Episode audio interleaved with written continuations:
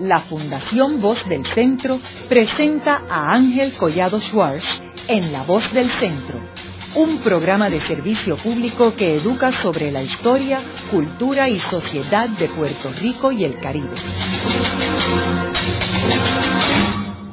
Saludos a todos. El programa de hoy está titulado Naciones sin Estado, paralelos y paradojas entre los casos de Puerto Rico, Cataluña y Quebec. Hoy tenemos como nuestro invitado el doctor Jaime Yuch, quien tiene un doctorado en ciencias políticas de la Universidad de Yale y quien escribió una tesis sobre movimientos nacionales de las naciones sin estados. Jaime, me gustaría comenzar el programa explicándole a nuestros radioescuchas qué es una nación.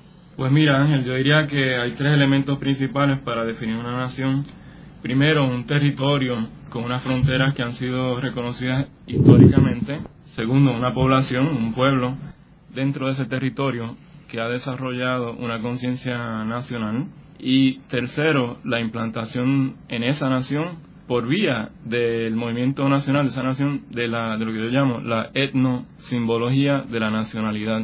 ¿Qué es eso? La etnosimbología de la nacionalidad sería aquellos elementos de la cultura, por ejemplo, elementos simbólicos como la bandera, el himno, etcétera, que le dan a entender al, al pueblo, a la población en particular, que ellos piensan que son una nación. Porque es importante que no solamente haya esa conciencia nacional, que es lo que está en la mente de las personas, pero que históricamente esta es una de las labores principales del movimiento, de lo que yo llamo el movimiento nacional, que lo podemos definir también que es ese movimiento nacional. Pero una de las funciones principales del movimiento nacional es precisamente crear exitosamente la etnosimbología de la nacionalidad. Y esto lo vemos en todos los países del mundo, no solamente en Quebec, Cataluña, Puerto Rico, en gran parte de los países del mundo. O sea, tú dirías que Puerto Rico es una nación. Pues sí, porque repasemos los tres elementos. Puerto Rico tiene un territorio con unas fronteras que han sido reconocidas eh, históricamente. Cuando uno es una isla, eh, están definitivamente bien definidas las fronteras. Segundo, una población que eh, claramente establecida durante siglos, que a estas alturas, pues sí, yo diría que tiene una conciencia nacional, quizás una conciencia nacional que no es, empíricamente habría que estudiarlo, ¿no? ¿Qué, qué nivel de conciencia nacional hay en Puerto Rico? Pero por lo que yo he visto, sobre todo en el libro de Nancy Morris, que es uno de los pocos que yo he visto, que conozco, que se hayan hecho estudios en Puerto Rico, pues sí, da, a entender que hay una conciencia nacional en Puerto Rico. Y, claramente también se ha creado aquí la etnosimbología de la nacionalidad. No hay más que ver que la banderita se ve por, por todos lados en, Puerto Rico y la, y la gente se emociona cuando ven el, el equipo nacional ganándole a Estados Unidos, etcétera. Eh, hasta el equipo nacional sería parte de la etnosimbología de la nacionalidad en Puerto Rico. Es curioso esto que tú mencionas de la bandera, que en un programa que está en el portal de La Voz del Centro sobre el puertorriqueño que puso la bandera de Puerto Rico en Mount Everest. Eh, y esa entrevista está en el volumen 3 de Voces de la Cultura. Vemos que este es un médico exitoso que vive en Wisconsin, en los Estados Unidos, y es uno de los pocas personas que han escalado el monte más alto del mundo en Mount Everest y cuando él subió arriba no se le ocurrió poner la bandera americana. Se le ocurrió poner la bandera de Puerto Rico. Ahora volviendo pues, a, los comentarios que estabas haciendo de movimientos nacionalistas ¿qué son movimientos nacionalistas? sí mira yo eh, en, mi, en mi trabajo eh, me refiero en vez yo uso el término movimiento nacional. Para mí el movimiento nacional son aquellas instituciones individuos o personas que abogan por la existencia de una nación en la sociedad de la cual estamos hablando. Son todas aquellas instituciones y organizaciones que abogan por, la existencia de una nación. No necesariamente, yo prefiero usar movimiento nacional en vez de nacionalista, porque el término nacionalista tampoco es un poco cargado a veces. Y ya no, no todo el mundo eh, quiere usar ese término. Y yo creo que el, el concepto de movimiento nacional que se usa mucho en la, en la, más en la historia, y en la sociología comparada, que en la ciencia política, eso viene de, sobre todo, un autor que se llama Miroslav Rock, H-R-O-C-H, y él estudió los movimientos nacionales de Europa en el siglo XIX y principios del XX, cómo se desarrollaron. Y de ahí, si acaso puedo citar un autor eh, sobre la definición de movimiento nacional, e-, ese sería el mejor para entender qué es un movimiento nacional. y te digo que es precisamente aquellas organizaciones e instituciones que abogan por la existencia de la nación porque como tú sabes, como todos sabemos, las naciones no son eh, hechos demográficos estáticos, las naciones no son algo sólido, concreto, que no cambia, sino que todo lo contrario, son fenómenos netamente políticos y sociológicos que están en, cambio constante. Y la, y el concepto, y la nación precisamente, como yo diría en mi propio trabajo, es una, es un, es algo contencioso. O sea, ¿qué es la nación y quién es parte de esa nación? Es un proceso a veces un poco conflictivo, no necesariamente violento, pero conflictivo en términos de, la, de que políticamente conflictivo. Y dentro de la, del movimiento nacional, de las naciones en general, del mundo, hay diferentes conceptos sobre qué es esa nación o interpretaciones sobre, sobre cómo debe ser esa nación. Y por lo tanto hay un forcejeo eh, constante entre los varios elementos o las varias eh, tendencias o corrientes dentro del movimiento nacional. Precisamente lo que es interesante, yo creo, es que los movimientos nacionales tienen una diversidad interna muy interesante y que vale la pena conocerla a fondo si es que uno quiere conocer precisamente la complejidad del de lo que es un movimiento nacional y la complejidad del nacionalismo como realidad política en las diversas naciones del mundo. Jaime, y en términos del Estado, ¿qué es un Estado? ¿O cómo tú defines el Estado? Bueno, el Estado es la, el andamiaje gubernamental claro, con soberanía. Estamos pensando en estados, tú hablas de estados-nación, porque también un estado puede ser eh, eh, meramente un, el gobierno local. Un estado de los Estados Unidos. Sí, o, una provincia de Canadá, o una región de Francia, pues eso de ahí un estado también. Pero cuando yo pienso más, para mí un estado, es más bien el estado-nación, que es el que existen ciento, ciento ochenta y pico por ahí de naciones-estados en el mundo no me acuerdo exactamente cuántos años Naciones Unidas, pero eh, más o menos por ahí. Y eh, hay una, eh, los estados, el Estado-Nación es la, el andamiaje gubernamental que tiene soberanía política, que tiene personalidad política internacional y jurídica, y que tiene el monopolio sobre el uso de la fuerza, si vamos a ver, a nivel, a nivel local, son los elementos que definen un Estado, y que tiene el monopolio sobre la autoridad política y jurídica eh, a nivel de la sociedad. O sea, el Estado en última instancia es la, es la última autoridad política en el territorio. Y pues tiene unos elementos de, instituciones, obviamente la componen, y organizaciones estatales. Pero eh, el, el Estado-Nación es importante recalcar, sobre todo pues tiene que tener eh, la soberanía política a nivel internacional, reconocida internacionalmente, y eso, eso es importantísimo, obviamente. ¿Y qué es una nación sin Estado? Bueno, pues una nación sin Estado para mí sería toda, o sea, todo lo que hemos dicho anteriormente sobre, sobre una nación, un territorio con una frontera definida, una población dentro de ese territorio que tiene conciencia nacional y, y, una nación que muestra los rasgos de la no simbología de la nacionalidad, pero que además tiene, hay una ausencia de eh, la soberanía política. Eso es lo que, esa es la diferencia, que tiene todos los rasgos de, ser una nación, todos los patrones eh, culturales, políticos y sociológicos de una nación, pero que le falta eso, el, último elemento que, que, de paso es quizá el elemento más importante, que es la, tener la, le falta la soberanía política y en el proceso de, histórico que dura siglos se quedó atrás, o sea, es una de las naciones que no llegó a, tener su propio Estado. Este es el destino, muchas de las naciones no, no lograron su propia independencia, sobre todo en Europa, eh, se quedaron incorporadas a estados que sí se formaron exitosamente, pero se han quedado incorporadas como naciones dentro, dentro de, un Estado que representa en esencia otra nación. Eh, o sea, que vienen a ser naciones dentro de naciones. Y entonces presentan el problema político que a mí me interesa eh, estudiar, que es precisamente el problema de la multinacionalidad y la plurinacionalidad.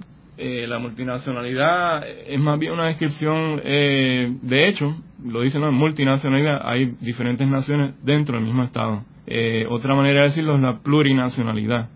Me gusta más plurinacionalidad porque cuando uno usa el término plurinacionalidad, tiene un elemento normativo. O sea, uno, cuando dice plurinacionalidad, uno también lo que está diciendo es que, que hay estados donde la realidad política eh, es o debería ser plurinacional. Eh, en el sentido de que no solamente existen diferentes naciones dentro del mismo Estado, pero que el concepto de la ciudadanía, el concepto del, del, tipo de Estado que es, debería, debería ser plurinacional, debería de ser inclusivo, debería ser eh, abierto, debería ser plural, debería de entenderse como Estados con diferentes naciones, con Estados que no son homogéneos, que son heterogéneos, que tienen una diversidad de naciones adentro, que por lo tanto, en dichos Estados, uno de, la, de los asuntos políticos principales es el acomodo de las diferentes naciones dentro del Estado. Y para dar ejemplos, porque es lo que yo estudio, de estas democracias plurinacionales o multinacionales, como digo, yo prefiero decir plurinacionales, eh, en los últimos años hay mucha gente que ha estudiado, hay un renacimiento en el estudio, en la sociología, en historia, en, ciencia política, eh, hasta en economía y antropología, sobre eh, este problema de la multinacionalidad y la plurinacionalidad y la realidad y el problema político de naciones dentro de naciones. Eh, y eh, en los últimos 10 años muchos estudiosos se han dedicado a estudiar el, eh, cuatro casos principalmente.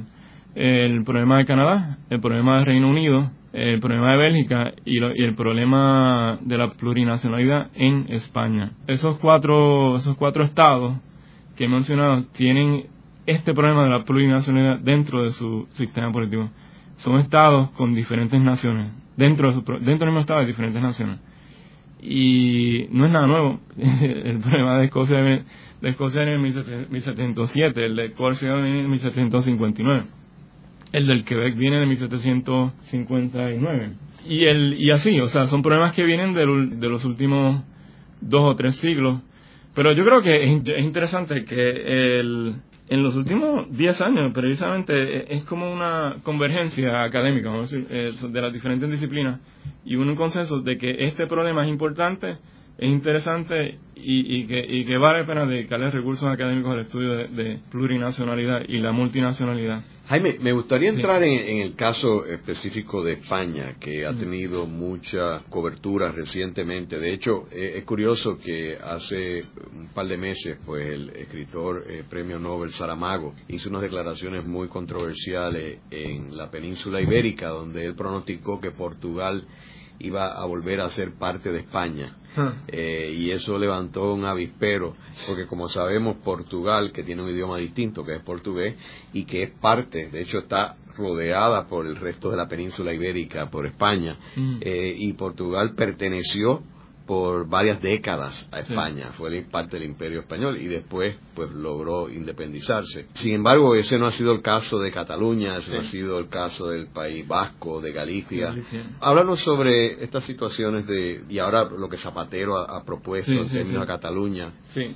Pues en el caso de España eh, me parece que es uno de los más importantes y uno de los casos que vale la pena estudiar. España es complejo porque eh, no solamente es una nación, son tres. O sea, España es un estado que tiene cuatro naciones eh, dentro de su seno. Está la nación dominante en términos demográficos, que sería la nación castellana, castellano parlante, vamos a ponerlo así. Porque inclusive hasta Andalucía, que es castellano parlante, tiene unas diferencias sociales y culturales vis a vis Castilla-La Mancha pero en general, pues digamos que más o menos es la misma nación, la, nación que habla castellano. También tiene el País Vasco, que es una nación pequeña, creo que está por 2.6 millones de habitantes o algo así, no sé si me equivoco en cuanto a más o menos.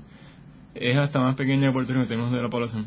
Eh, tiene Galicia y también tiene el Principado de Cataluña. En el caso español, pues obviamente estas diferentes naciones llegaron a ser parte del Estado español eh, a través del curso de la historia y la consolidación desde la Edad Media hasta la época moderna de los estados que no existían en la Edad Media. La historia evolucionó de tal manera que los reinados de reyes y reinas pasamos a estados y gobernantes.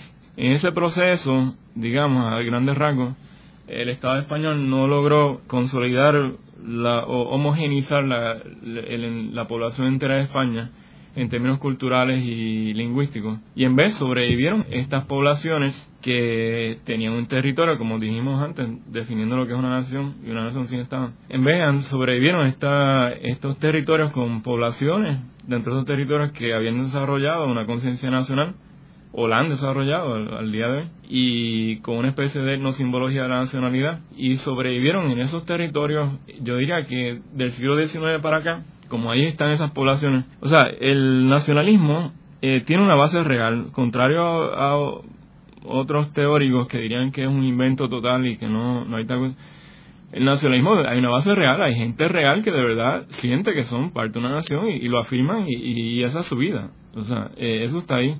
Lo que pasa es que también el nacionalismo es un, es un, fenómeno político. Igual que todos los fenómenos, fenómenos políticos, pues oscilan y tienen altas y bajas y dependen de, de quién lidera ese, eh, de qué, qué organizaciones o qué individuos son los líderes de, eh, de esos movimientos Cosa de que el nacionalismo se desarrolle de una manera o, de otra. Pero definitivamente hay una base real y el nacionalismo no es un invento total. hay gente que ya, a través de la historia, pues ya se identifica con una nación o, con otra. Bueno, entonces en el caso de España hubo una... Eh, el Estado español no fue tan exitoso como, como Francia, por ejemplo que Francia, sobre todo de 1914 para acá, porque según el famoso libro de Eugene Weber sobre la formación del Estado francés, hasta 1914 en Francia todavía una parte considerable de la población francesa eh, hablaba otro idioma que no, no el francés, otro idioma, y se identificaba con su identidad local o regional. Finalmente, para como para 1914 el Estado francés sí logró, a las buenas o a las malas, imponer esa la homogenización cultural y lingüística, cosa de que en Francia hoy en día, con la realmente con la única excepción de Córcega y quizás en la zona de Bretaña, es un estado que se consolidó de tal manera que la plurinacionalidad o la multinacionalidad casi no existe ya en Francia, excepto Córcega.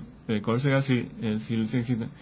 Contrario a eso, el Estado español no logró, no fue tan exitoso en, en, imponer, vamos a usar esa palabra, imponer esa homogenización cultural y lingüística. Y en vez, pues a través de los siglos sobrevivieron Galicia con un idioma distinto, el País Vasco, sobre todo, con un sentido, una conciencia nacional muy fuerte, muy marcada, y Cataluña, obviamente, que también tiene una conciencia nacional muy marcada. Entonces llegó a finales del siglo XIX y ahí se, ya estábamos en la época moderna y se formaron partidos políticos y movimientos políticos que precisamente tomaban como su principio primario eh, la existencia de la nación y, abogaban por eso y por eso se convirtieron en partidos nacionalistas que querían defender la existencia de una nación en esa región o en esa parte de España que es el caso con el Partido Nacionalista Vasco y su fundador Sabino Arana. También es el caso de la del origen del catalanismo político que viene de finales del siglo XIX y cómo se desarrolló a través como movimiento político, como movimiento cultural hasta que ya en el siglo X, en el siglo XX, eh, recientemente, en ambos lugares, el País Vasco y Cataluña, ya el movimiento, lo que yo llamo el movimiento nacional, que lo tratamos de definir al principio de la entrevista, ya el movimiento nacional estaba plenamente formado. Déjame hacer un paréntesis, ahora que estamos hablando del siglo XX, que volviendo a referencia a este autor que se llama Miroslav Rock, H-R-O-C-H, él, es historiador, pero también sociólogo.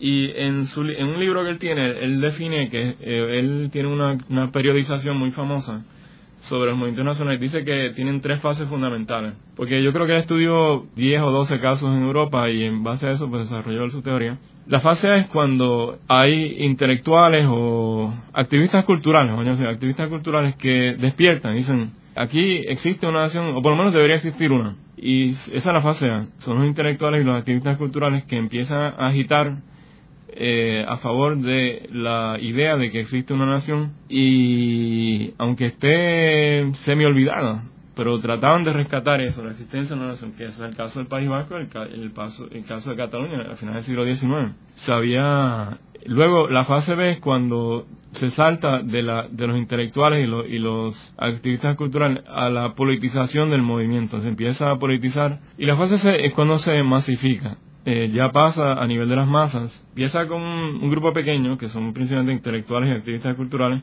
pasan a una fase de politización y de ahí a, la masificación. Entonces, un proceso que puede tomar décadas o hasta siglos, el resultado final es el mismo y es que eh, se establece precisamente lo lo que llamamos el movimiento nacional, que son instituciones, organizaciones, individuos que afirman que su sociedad es una nación y que es distinta al Estado y, y abogan por la existencia de, dentro de su territorio de o sea, fomentan dentro del territorio la conciencia nacional y para eso pues ellos hacen referencia a la historia y a la realidad política del país y así se desarrolla el, el concepto de, de naciones sin Estado. Luego de una breve pausa, regresamos con Ángel Collado Schwartz en La Voz del Centro.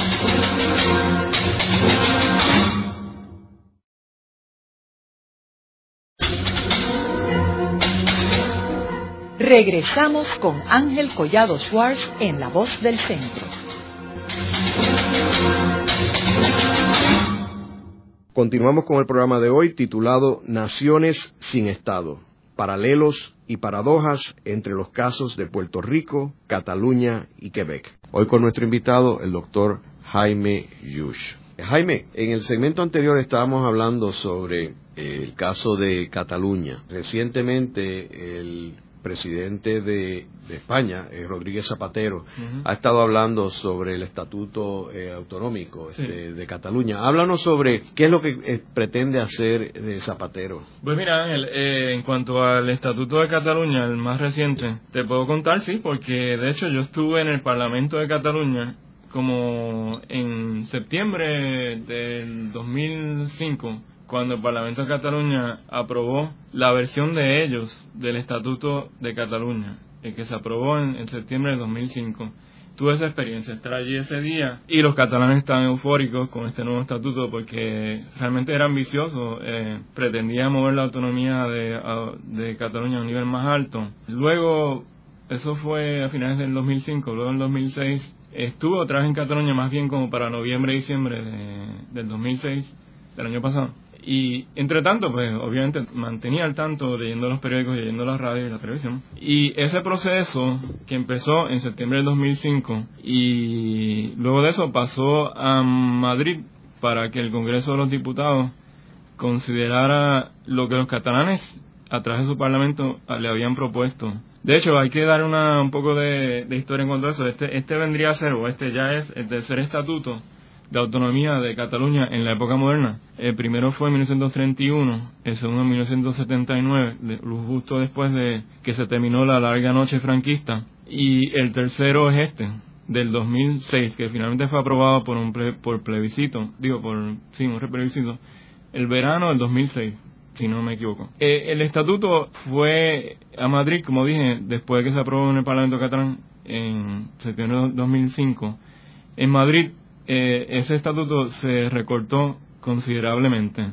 Los volvió a Cataluña y allí finalmente, después de mucho ir y venir político, fue aprobado por el, por el pueblo catalán. Te puedo hablar, lo que te puedo hablar, mi, lo que yo sé en base a, hablar con independentistas, con autonomistas y con federalistas en Cataluña. Hubo mucha decepción de parte de los catalanes con lo mucho que se recortó ese estatuto cuando se llevó a Madrid y más o menos casi hubo un, poco de, pesimismo. Bueno, decían ellos, bueno, no nos van a dar porque es el PSOE. Ellos piensan que con el Partido Popular les van a dar menos todavía.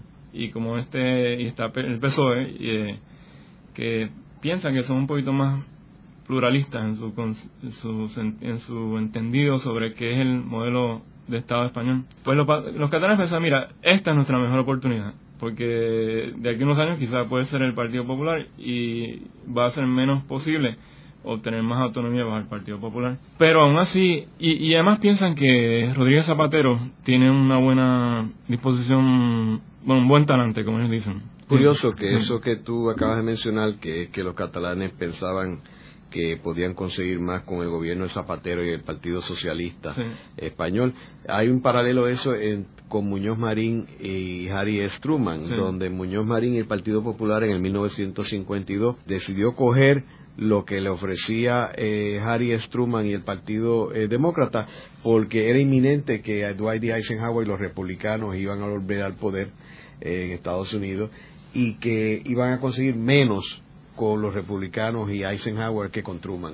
Sí. que hay un paralelo ahí entre esto que tú mencionas de Cataluña. Yo sí te puedo decir, porque sí estuve, te digo, en 2006, los dos meses, noviembre y diciembre, a finales del año pasado, y volví a hablar con muchos de los que de los independentistas, autonomistas y federalistas con quien yo había hablado ya en el 2004 y el 2005. Y hay la gente está un poco bueno, vamos a decir, eh, decepcionada con el resultado porque esperaban más del PSOE, esperaban más de Rodríguez Zapatero personalmente, esperaban más, y vamos por parte de los independentistas catalanes, que es el partido, bueno, a nivel político y parlamentario está Esquerra Republicana de Cataluña, el Partido Independentista. Al fin y al cabo se dividieron eh, esencialmente porque había una parte de Esquerra, ese partido, que pensaba que, bueno, que el estatuto no estaba, que, que por lo menos se podían abstener, quizás no, no, no decir que sí, pero por lo menos se podían abstener en el referéndum que hubo el verano del 2006. Pero las bases del partido no estaban de acuerdo y le exigieron al liderato, al alto, a la cúpula del partido, que abogara por el no, que hiciera campaña en contra, en contra del estatuto. ¿Por qué? Bueno, porque las bases piensan que era un estatuto muy muy muy aguado, muy muy diluido, vis a vis lo que salió del Parlamento catalán en septiembre de 2005 y por lo tanto que no era suficiente que no que ellos no sé porque esto es un estatuto que puede durar 20 o 30 años. Dicen, bueno, no, no lo queremos. Y por lo tanto, Esquerra, que en aquel momento estaba en, en el gobierno, tenía, tenía una coalición de gobierno con otros dos partidos, con el Partido Socialista de Cataluña y con Iniciativa de Cataluña, eh, eventualmente pues ese gobierno cayó y hubo nuevas elecciones en, precisamente como para noviembre 2 del año del 2006 y yo estuve allí también para esas elecciones de noviembre 2 del 2006 también el Parlamento de Cataluña en la noche de las elecciones. E, esa es la visión independentista la visión autonomista más o menos lo mismo. Sobre todo la gente de Convergencia Democrática de Cataluña y de Unión Democrática de Cataluña, que son los partidos autonomistas, pero que están federados dentro del CIU. Ahí era más lo mismo, aunque los líderes, Artur Mas en este momento y Durán Lleida, pues sí, obviamente apoyaban, el estatuto y de hecho Artur Mas se dice que al fin y al cabo pues, más o menos lo negoció con Zapatero, la, versión final que salió. Las bases de ese partido también estaban un poco desilusionadas con el resultado final, con lo que finalmente se aprobó en Madrid y que se sometió al referéndum en Cataluña las bases autonomistas de esos dos partidos, que de hecho son bases, es interesante porque eh, no lo hemos hablado, pero en mi estudio de campo sobre estos partidos, sobre Convergencia Democrática y no Democrática, yo encontré que son, aunque son partidos autonomistas, tienen una base de militantes que son muy independentistas. Y eso es bien interesante, porque es ser independentista, pero dentro de un partido autonomista. Y, eso... Mm. De hecho, eso me lleva a, a la pregunta de ¿Cuál es la diferencia entre los nacionalistas y el nacionalismo que persigue el autonomismo? versus el nacionalismo que persigue la soberanía. Sí, eso es interesante porque precisamente lo que yo estudié o he estudiado en los últimos cuatro o cinco años es precisamente eso, la variación interna dentro de los movimientos nacionales de naciones sin Estado y mirando específicamente dos casos, Quebec y Cataluña. Y vemos que, vamos por así, uno pensaría, en el sentido común, te diría que la mayoría de los nacionalistas van a querer su propio Estado, pero uno, en la realidad no es así. Que hay muchos nacionalistas que no quieren su propio Estado, que en vez prefieren una forma de autonomía o prefieren una forma del federalismo, de un modelo de Estado federal. Eso me parece que es una pregunta interesante, un puzzle, como dice en inglés, que desde el punto de vista de un comparativista, que es lo que yo soy en la ciencia política, vale la pena investigarlo porque es precisamente contrario a lo que el sentido común te dice. Y precisamente una de las cosas que yo trato de, o digo en, mi trabajo hasta ahora, es que la mayoría de la gente conoce del nacionalismo secesionista, del nacionalismo independentista. Es el que todo el mundo conoce, es el que la gente piensa que ese es el que el nacionalismo Pero no, en la realidad política de muchas naciones sin Estado, hay otros dos, dos versiones del nacionalismo. Una es el nacionalismo autonomista y otra es el nacionalismo federalista, también el nacionalismo federalista. Entonces, pues, ¿qué hacemos como estudiosos? Bueno, pues me parece que lo, que hay que hacer es para entender precisamente el nacionalismo independentista, que es el que todo el mundo piensa que, es el que cuenta y el que es importante, también debemos de, de, estudiarlo en conjunto con el nacionalismo autonomista y el nacionalismo federalista.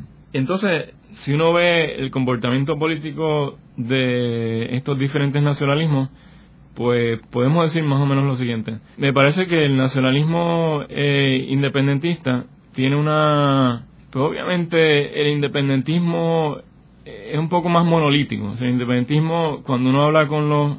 En mi investigación de campo, que yo hice durante 15 meses en Cataluña y 8 meses en, en Quebec, yo me dediqué a entrevistar líderes de la cúpula de los partidos nacionales de ambos países, de Quebec y Cataluña. Hice 42 entrevistas con gente que bien alto en esos partidos. También hice 15 entrevistas con eh, grupos focales de militantes de los, de los ocho partidos nacionales que yo estudié, cinco en Cataluña y tres en, Quebec. Además, hice, tenía un cuestionario cualitativo que distribuí entre los militantes para saber cómo piensan los militantes de estos partidos, de los cuales te, recibí 370 cuestionarios contestados y entrevisté a 18 académicos, más o menos. Eh, bueno, en base a todo eso, o sea, te hablo de, en base a esta experiencia. O sea, no es solamente experiencia de, de leer en la biblioteca, que también lo hice, y recoger los documentos de, de los partidos eh, nacionales, los ocho partidos nacionales que estudié. Bien a grandes rasgos, yo diría que los partidos independentistas que yo estudié, que son el Partido Quebecois y Esquerra Republicana de Cataluña. Típicamente el nacionalismo independentista es más monolítico, tiene una línea más clara, más contundente. Por otro lado, los partidos autonomistas que serían en mi caso los que yo estudié fueron Convergencia Democrática y Unión Democrática de Cataluña, que están unidos en CIU, una federación que se llama CIU con I pequeña, y el tercer partido autonomista, uno que se llama Acción Democratique du Québec, ADQ, del Quebec, que es un partido nuevo de 1994. Yo estudié estos tres partidos autonomistas. El autonomismo es mucho más complicado, es más complejo en, su, en su formación, en sus características internas. Por ejemplo, eh, un poco lo que dije anteriormente, el CDC y UDC, los partidos de CIU, tienen una base militante independentista. Ellos, tú entrevistas a los militantes de todas las edades, desde los más jóvenes hasta los más mayores, y la mitad de ellos casi te, te, empiezan a hablar de que ellos realmente son independentistas, pero que están en este partido autonomista. Ellos, y ellos te lo dicen, es un partido autonomista, definitivamente. Pero que por ahora está en ese partido porque, bueno, por el momento hay que ir por etapas, hay que ir poco a poco, no se va a ganar un referéndum por ahora, por la cuestión demográfica o por, por la historia del país, etcétera. Así que por ahora militan en este partido autonomista. Los líderes también. Y es por eso que cada vez que hay unos plebiscitos en Quebec, sí. eh, gana el quedarse como, como parte de Canadá y no independizarse, ¿correcto? Bueno, eh, el grupo independentista nunca ha ganado la, un plebiscito. En el Quebec es otra, vamos a hablar de Quebec. No, el Quebec es, es, un poco, es interesante porque yo, el periodo que yo más conozco es del 1976 al 2005, que es el periodo que yo estudié, la época más reciente. El Quebec, eh, durante ese periodo, el movimiento nacional tenía dos tendencias dominantes. Una es la tendencia independentista, otra es la tendencia federalista. En el Quebec, en los años 70, no existía el autonomismo a nivel parlamentario. No, eso no existía, ¿no? Se conocía, la discusión allí era entre, como lo dicen soberanistas, o sea, independentistas, y federalistas. No había, el autonomismo no se conocía. Existió sí el, nacionalismo, el autonomismo históricamente en Quebec de 1930 y pico hasta 1960 y pico, el 70 por ahí, con un partido que se llama la, Unión Nacional de un tal Maurice Duplessis, que gobernó esa provincia durante muchísimos años.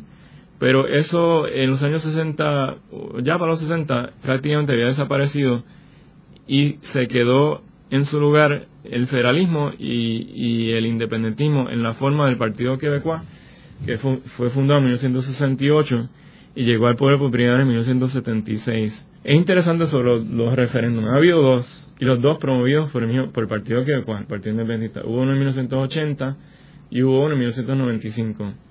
En el 80 el independentismo solamente sacó como 40, 41% en ese referéndum y luego en 1995 la batalla fue campal, durísima y quedó casi empate y ganó el federalismo por un por ciento.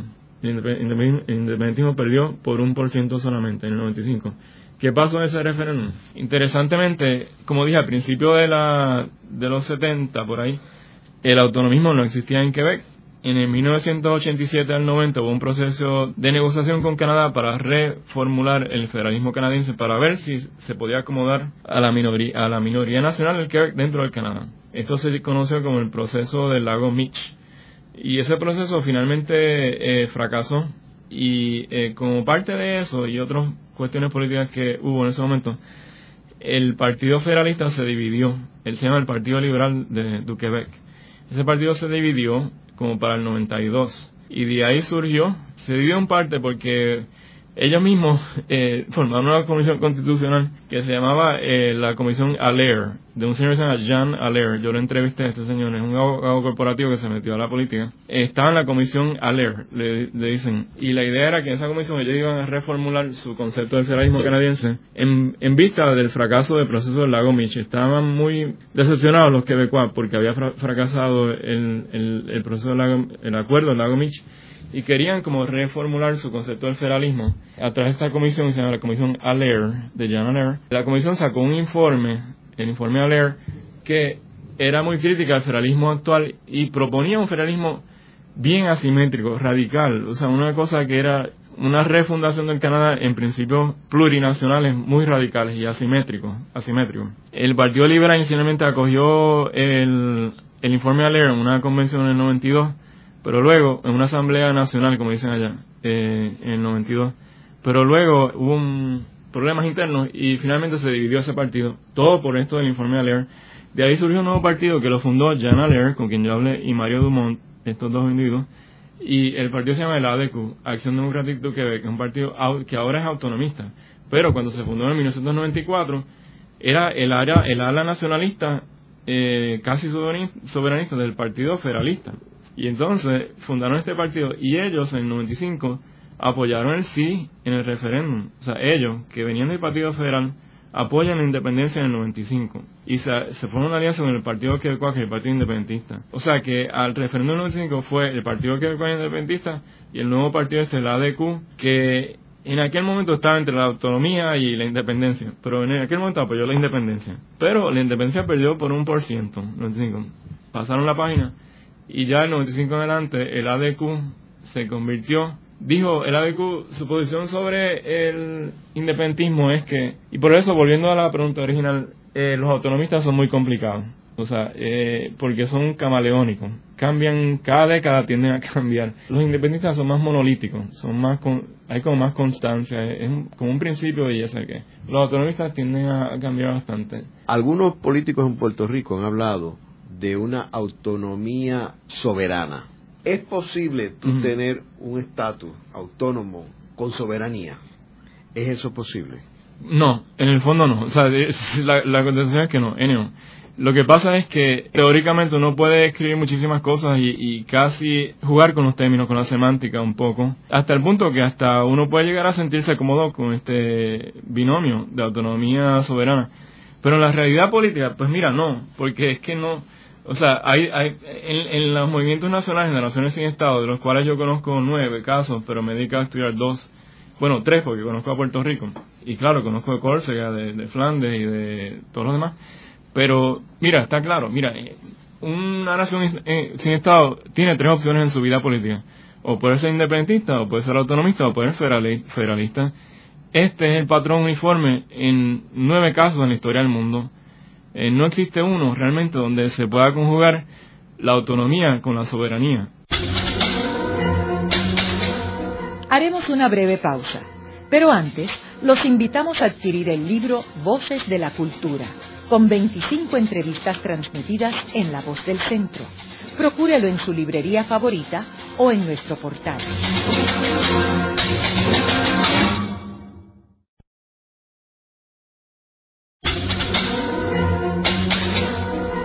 Están escuchando a Ángel Collado Schwartz en La Voz del Centro. Ahora pueden accesar a toda hora y desde cualquier lugar la colección completa de un centenar de programas transmitidos por La Voz del Centro mediante nuestro portal www.vozdelcentro.org. Continuamos con el programa de hoy titulado Naciones sin Estado, paralelos y paradojas entre los casos de Puerto Rico, Cataluña y Quebec. Hoy con nuestro invitado, el doctor Jaime Yush. Jaime, en los segmentos anteriores hemos estado hablando del caso de Cataluña mm. eh, y el caso de Quebec, que son mm. naciones sin Estado. Mm. Pero veo que en tu investigación tú has incluido otros países, otras naciones como Galicia, Sí. eh, como Flandes eh, versus Bélgica, Sí. mencionaste Córcega de Francia. Escocia y el Reino Unido, Euskadi, que es el país vasco y España, Gales y el Reino Unido. ¿Quieres hacer algún comentario sobre esto? Sí, cómo no, sí, cómo. Recientemente el que, el que ha estado también en la noticia ha Sí. sido Escocia, que el importante. Partido Independentista eh, ha, ha tenido una posición este, bastante protagónica Sí. en el Parlamento. Sí, sí. Bueno, al principio del programa, Ángel, eh, tuvimos la oportunidad de definir qué son naciones, qué son estados y qué son naciones sin estado. Se nos olvidó mencionar que yo quería añadirle algo, y es que eh, yo, en, el, lo, en, mi en lo que espero que sea un libro, eh, que va, eh, mi tesis, cuando se convierte en un libro, hay el universo de casos para los cuales la teoría de la tesis es válida. En inglés le dicen scope conditions.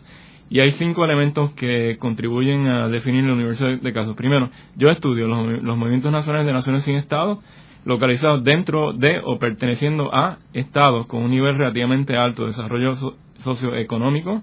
Y tres, con regímenes democráticos con una duración mínima de 25 años. Cuatro, donde la relación nación mayoritaria, nación minoritaria ha durado por lo menos un siglo. Y último, donde las eh, causas principales para el diferendo entre la nación mayoritaria y la nación minoritaria es o son eh, idioma, cultura, historia e instituciones en vez de raza o religión. O sea que hay un universo de casos que, que yo determino que son nueve, nueve naciones, en el mundo occidental principalmente. Yo no estudio y en estos momentos no, no estoy preparado para los casos de, por ejemplo, Ruanda o Kashmir con la India o los kurdos, Aceh con Indonesia, Aceh es una parte, eh, un territorio periférico de Indonesia.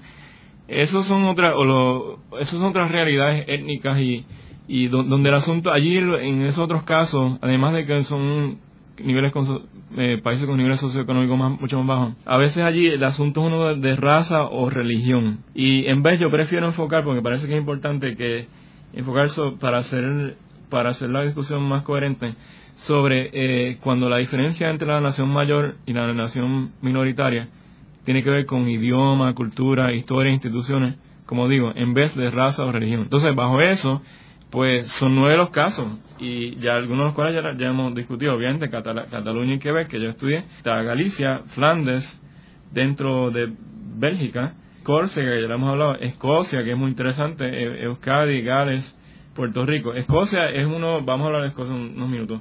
Escocia es un es un caso muy interesante porque eh, Escocia eh, llegó a estar en una en el 1700 1707 las élites escocesas decidieron disolverse dentro de o sea eh, disolver su parlamento y unirse al Reino Unido o sea creó el Reino Unido con Inglaterra eh, eh, Escocia eh, Gales etcétera y desde entonces, bueno, perdieron su parlamento hasta hace poco, hasta 1997, cuando hubo el llamado devolution, y se volvió a crear un parlamento escocés. Ahora, en todo ese tiempo, y esto es una lección para los independentistas aquí también, mira, tú puedes estar integrado a un país durante tres siglos, y todavía tres siglos después, la nación está ahí todavía. Y, y pues que el nacionalismo es una cosa que, que evoluciona, tiene sus altas y bajas, y es un movimiento político. Y de hecho, Jaime, a mí me, me impresionó muchísimo un dato que yo no sabía cuando estuve recientemente en Escocia, que ellos tienen su moneda. Sí. Ellos tienen una moneda que... Su banco, el banco Sí, sí, sí. y con su- y sus Sí, billetes con, con- de, que solamente funcionan en. Escocia. Sí, es una...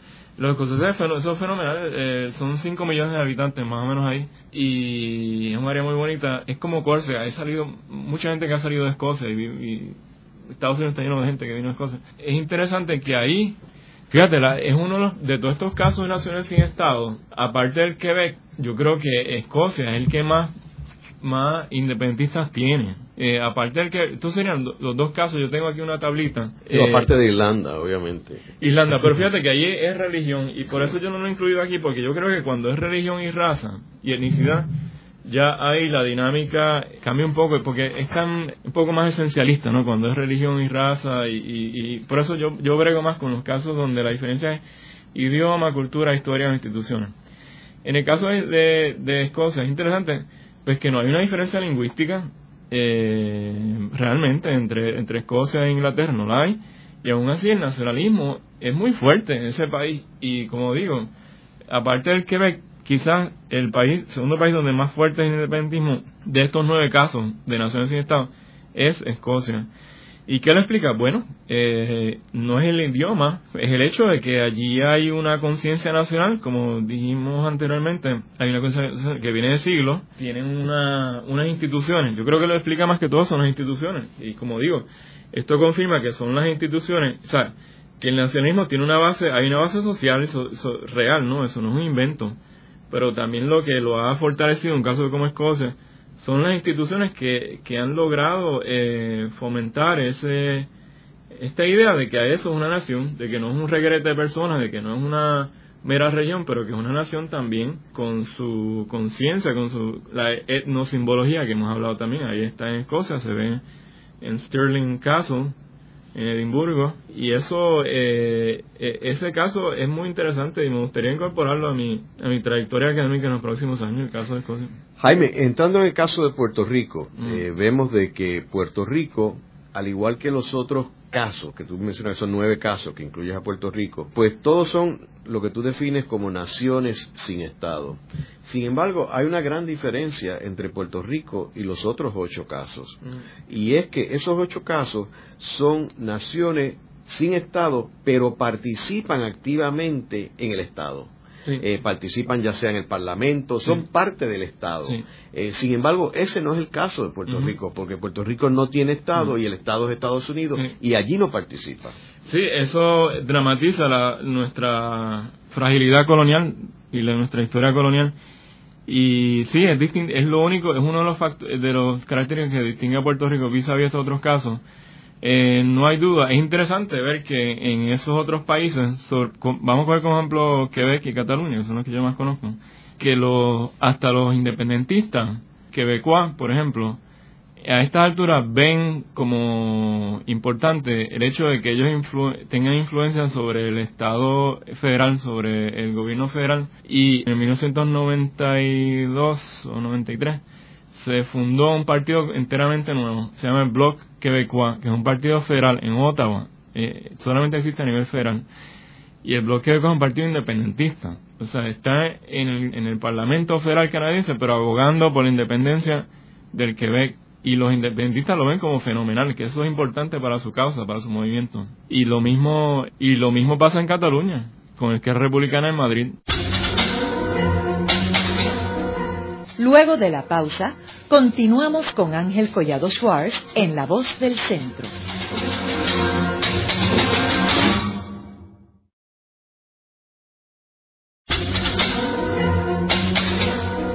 Continuamos con la parte final de La Voz del Centro con Ángel Collado Schwartz. Pueden enviarnos sus comentarios a través de nuestro portal www.vozdelcentro.org.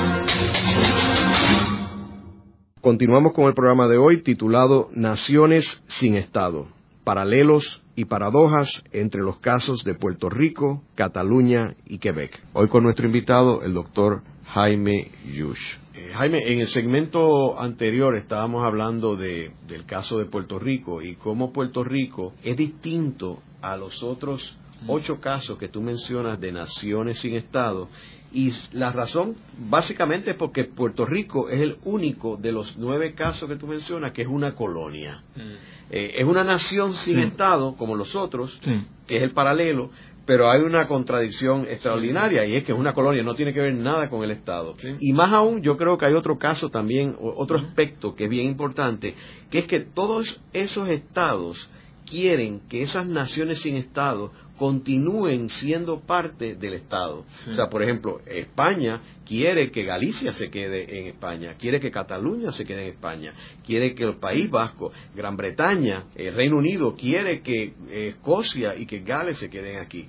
Y aquí es la gran diferencia entre Puerto Rico con Estados Unidos. Y es que Estados Unidos en 100 años, en más de 100 años en Puerto Rico, nunca ha querido que Puerto Rico sea parte de los estados de Estados Unidos y ha sido claro desde el principio, desde que en 1898, y, ha sido consistente hasta el día de hoy, donde el último informe del presidente Bush lo que nos dice a Puerto Rico es que son un territorio y una colonia. Sí. De hecho, eso, sí, esa es una de las características. Para mí, como dije anteriormente, naciones sin Estado soberano, eh, bajo las condiciones que hablamos anteriormente, hay nueve casos. uno puede pensar en otros casos, por ejemplo, las Islas Canarias, tengo una pregunta sobre eso, o la, Guadalupe, Martinique y Guyana francesa, ese sería un quizás cuestionablemente una nación sin Estado, no sé. Pero de los nueve que sí conozco, incluyendo a Puerto Rico, yo incluyo a Puerto Rico porque, bueno, porque es obvio que Puerto Rico es una nación y, para el que tenga duda que le pregunte a los congresistas que, allá cuando preguntan, cuando se enteran cómo es Puerto Rico con el idioma, con la cultura, con la historia, pues dicen, bueno, pero es que eso es otro, eso es otro pueblo, eso, eso, o sea, de eso están claros allá en, en, el Congreso y en Estados Unidos. La élite, por lo menos, la élite que decide. Pero el caso de Puerto Rico yo lo incluí o lo incluiría en un futuro. Porque sí, aunque es un caso colonial, eh, también bueno, Puerto Rico no es una colonia clásica en el, sentido que lo fue Mozambique, por ejemplo, o, las colonias de África de hace el siglo XIX. Es una colonia con, con el asunto de la ciudadanía ya, desde hace un tiempo, con vínculos de hace 100 años y un ir y venir constante de circulación, una migración circular. Eh, la modernidad esta consumista que vemos que pues que la hacen como una colonia ortodoxa, eh, que no, que no una colonia normal, o sea, una colonia no hay duda, pero, pero con rasgos poco ortodoxos. Bueno, y por eso yo sí creo que Puerto Rico sí se puede estudiar conjunto a estos otros casos y además que la relación con el Estado dominante con un Estado dominante con un nivel socioeconómico alto, etcétera. Pero eh, sí estamos continuando con lo que hemos hablado en el segmento anterior. Sí hay unas diferencias grandes con los otros casos. Y uno es este asunto de que eh, los nacionalistas, independentistas, autonomistas y federalistas de otros países como Quebec o Cataluña consideran que es muy importante para el desarrollo de su, de su movimiento nacional que haya algún mecanismo de participación en el Estado central para ellos por proteger sus intereses. Y esa es la estrategia de CIU en Cataluña cuando envían diputados al Congreso de Diputados en Madrid y la estrategia de los quebecuas cuando votan por el bloque quebecuá a nivel cuando hay elecciones federales en Canadá. Yo creo que también eh, otra cosa que nos distingue vis a vis estos otros casos y podemos hablar de lo, de, lo, de lo más específico del autonomismo aquí, del federalismo aquí, bueno, una cosa, vamos a decir, una cosa fundamental, y es que cuando yo fui a estudiar otros casos, yo venía con, claro, nací, me crié en Puerto Rico y conocía el autonomismo aquí, conocía el independentismo, conocía el movimiento estadista. Cuando fui a estudiar estos otros casos, una, una de, las, de las cosas que más me impactó es que eh, los federalistas en Quebec y los federalistas en Cataluña han desarrollado una especie de nacionalismo federalista. O sea, ellos creen que Canadá o España puede desarrollarse, bueno, en el caso de Canadá ya lo es, pero puede desarrollarse como un Estado federal plurinacional y multinacional que respetando las características peculiares de, de en este caso de Cataluña y Quebec, y por lo tanto se, se sienten cómodos en expresar lo que yo digo, una especie de forma de nacionalismo federalista.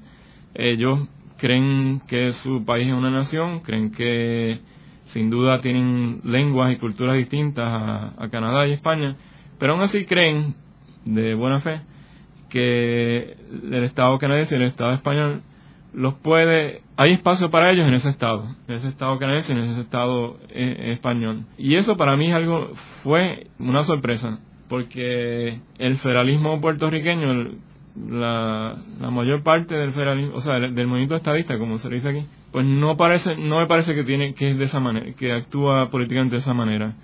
Es, mucho menos nacionalista. De hecho, no es ni nacionalista, no, no parece, excepto uno o dos individuos, no parece serlo. Y aunque hay un libro nuevo, Posesión del Ayer, salió hace poco, que creo que investiga este asunto del movimiento estadista y el concepto de la nacionalidad dentro del movimiento estadista de Puerto Rico. Jaime, ¿y cuál tú dirías que tu conclusión más importante en una oración de todo esto que tú has hecho, todo sí, Eh, lamentablemente no hemos ni hablado de la tesis realmente, pero la tesis es una cuestión técnica que uno hace en un departamento y, para complacer a unos, eh, un comité y aún dentro de unos, unos eh, requisitos disciplinarios. Pero lo que, yo, lo que yo encontré, lo más importante es esto es interesante, yo me dediqué a estudiar lo que está pasando dentro del movimiento nacional, o sea, de estos países, que hoy Cataluña, específicamente cómo existe, cómo y por qué existe una trifulcación. Lo que encontré es que lo, lo que impacta mucho es el nacionalismo mayoritario, el nacionalismo del, del país dominante, y eso es un factor que tiene influencia increíble sobre cómo se desarrolla el movimiento nacional internamente.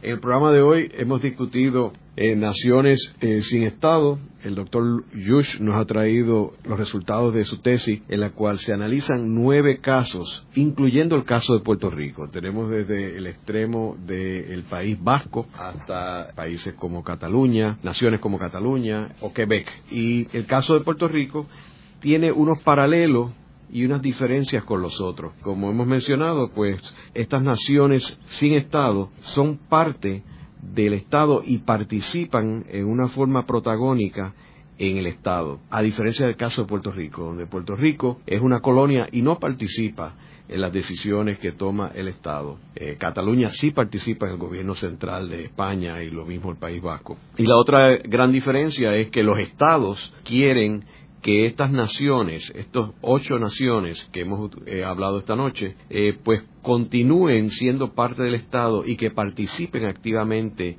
en el Estado. En el caso de Puerto Rico, ese no es el caso. Estados Unidos, desde el 1898, ha sido bien claro de que Puerto Rico es un territorio y que no es parte eh, de los Estados Unidos. Pertenece, pero no es parte. Eh, y por eso es que no ha permitido que Puerto Rico participe eh, en el Estado de una relación de igual, como es el, caso de las otras naciones. gracias, Jaime. Ah, gracias a ti, Esta ha sido una producción como servicio público de la Fundación Voz del Centro. Los invitamos a sintonizarnos la próxima semana a la misma hora. Y recuerden que pueden adquirir el libro Voces de la Cultura en su librería favorita o en nuestro portal.